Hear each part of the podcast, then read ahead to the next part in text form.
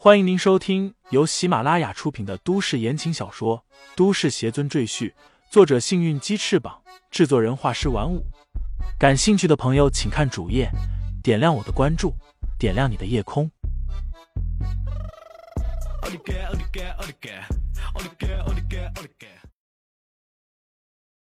第五十三章：棕熊有礼。乔雪萌也惊恐的喊着：“李承前，你过去干什么？你又不会功夫，快给我回来！”李承前头也不回的摆摆手说道：“不用担心，我去去就来。”魏长志也看见了李承前，心里虽然焦急，可他被有理压制着，连头都抬不起来，根本无暇顾及他，只能在心里摇头暗道：“这个年轻人是傻子吗？”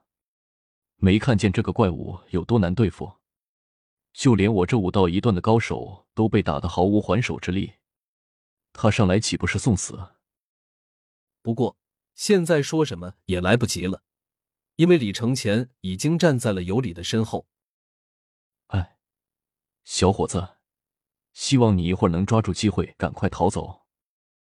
魏长志提起一口气，准备最后舍命爆发。为李承前争取一线逃命的机会，因为他现在已经无法保护楚莲衣了，只能依靠李承前。只要楚莲衣平安无事，他这条老命就是搭在这里也值了。瓦列里坐在办公桌上，悠闲的翘着二郎腿，叼着烟卷看好戏。当他看见清瘦的李承前走到尤里旁边时，不由得笑出声来：“喂，小子。”如果您想和尤里动手，最好多买几份保险，这样等你死了之后，你的家人会得到不少赔偿金。瓦列里哈哈大笑。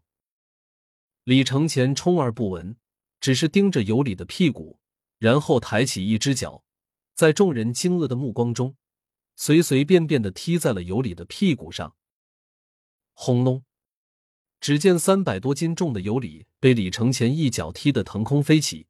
头部猛地撞进了五米多高的屋顶，整个人就挂在那里，仿佛上吊的尸体一般晃晃悠悠。全场死寂。吴生斌张大了嘴巴，口水都流下来也不知道。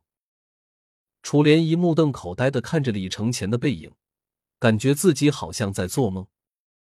乔雪萌捂着小嘴看着挂在屋顶的尤里，一脸的难以置信。这是李承前的力量。不可能吧？前不久他还在会所里被几个保镖打得昏迷不醒，现在居然一脚就将一个超级大块头踢上了天。魏长志蹲在地上看着面前的李承前，惊掉了下巴。他刚刚还想舍身赴死救李承前一命，却不料人家轻松一脚就把刚才打得他毫无还手之力的尤里踢上了天。瓦列里也看呆了。直到烟头烫到他的手指，他才回过神来，心里暗道：“我刚才看见什么了？一个瘦小的炎下人，竟然一脚将棕熊尤里踢上了天！我的上帝呀！”你先退下去吧，这个尤里还没死。李承前抬起头，看着挂在棚顶的尤里，对魏长志缓缓说道。魏长志抬头看去，果然发现尤里还有呼吸。他知道自己留在这里只会妨碍李承前，便捂着伤口站起来，向李承前弯腰拱手说道：“感谢这位小兄弟出手相助。”说着，一瘸一拐退了下去。哼，说你被熊养大，可你却比熊聪明多了，还知道装死。李承前抓住尤里的一条腿，用力一扯，竟将他从房顶扯了下来。轰隆一声。尤里的身体重重的砸在地上，形成了一个人形的深坑。尤里晃了晃脑袋，爬起身来，一双赤红的眼睛从铁头盔里瞪着李承前。他突然一把扯掉了身上铁链，抡圆了向李承前的头顶狠狠砸下来。快躲开！乔雪萌和楚涟漪异口同声的大喊。只见李承前轻轻松松的避开铁链。几步来到尤里的面前，两个人四目短暂相对，随后几乎是同时挥出了自己的拳头。此时在众人眼中，这俩人的拳头反差极大，一个比李承前的头还要大两圈，一个却仿佛婴儿般的小手，小巧玲珑。这两种拳头相撞在一起，结果几乎不用去猜，是个正常人都会认为有理的拳头会把李承前的拳头打碎。但事实却正好相反，在尤里的惨嚎声中，他的整条手臂粉碎性骨折，甚至有些地方雪白的骨头竟然破开肌肉，从里面穿出来，白的骨头，红的肉，看得人心惊胆战。而反观李承前。依然气定神闲的站在原地，毫发无损。尤里狂怒的大吼着：“他绝不能容忍一个猴子一样的家伙能够击败自己！他可是森林里的棕熊之王。”李承前挑挑眉，笑道：“这还有点狗熊的样子。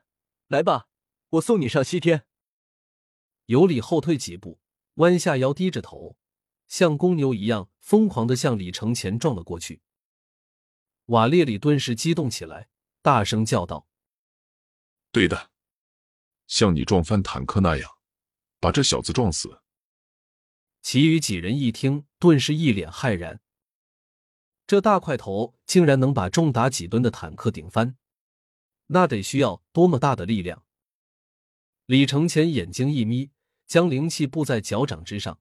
牢牢的吸附住地面，他绝不会再犯上次被傻娃抱着撞墙一样的错误。随后，李承前伸出了一只手掌。难道他想用一只手挡住有理？魏长志瞪大了眼睛，在他看来，目前最明智的做法就是避其锋芒，然后再趁机反击。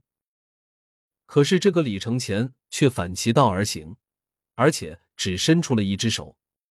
就算他力气不小，可对方是全力进攻，你再用一只手就未免有些自大了。后果便是，轻则手臂骨折，重则整个人都会被撞死。小兄弟，不可轻敌啊！魏长志不忍心看到李承前惨死，忍不住就出口提醒，但已经来不及了。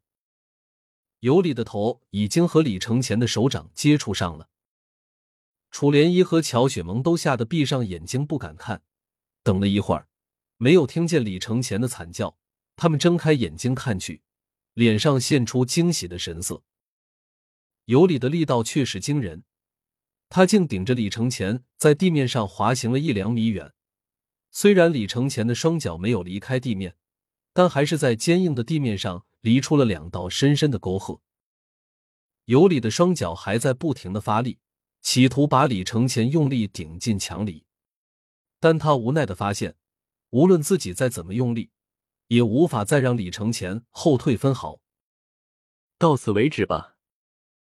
李承前轻轻开口，随后将灵气运于掌上，然后猛地一推。尤里顿时感觉自己脑门一阵剧痛，随后整个人就倒飞回去，轰隆一声嵌在墙壁之上。他的视线逐渐模糊发黑，最后彻底陷入一片黑暗。听众朋友们，本集已播讲完毕，欢迎订阅专辑，投喂月票支持我。你的微醺夜晚，有我的下集陪伴。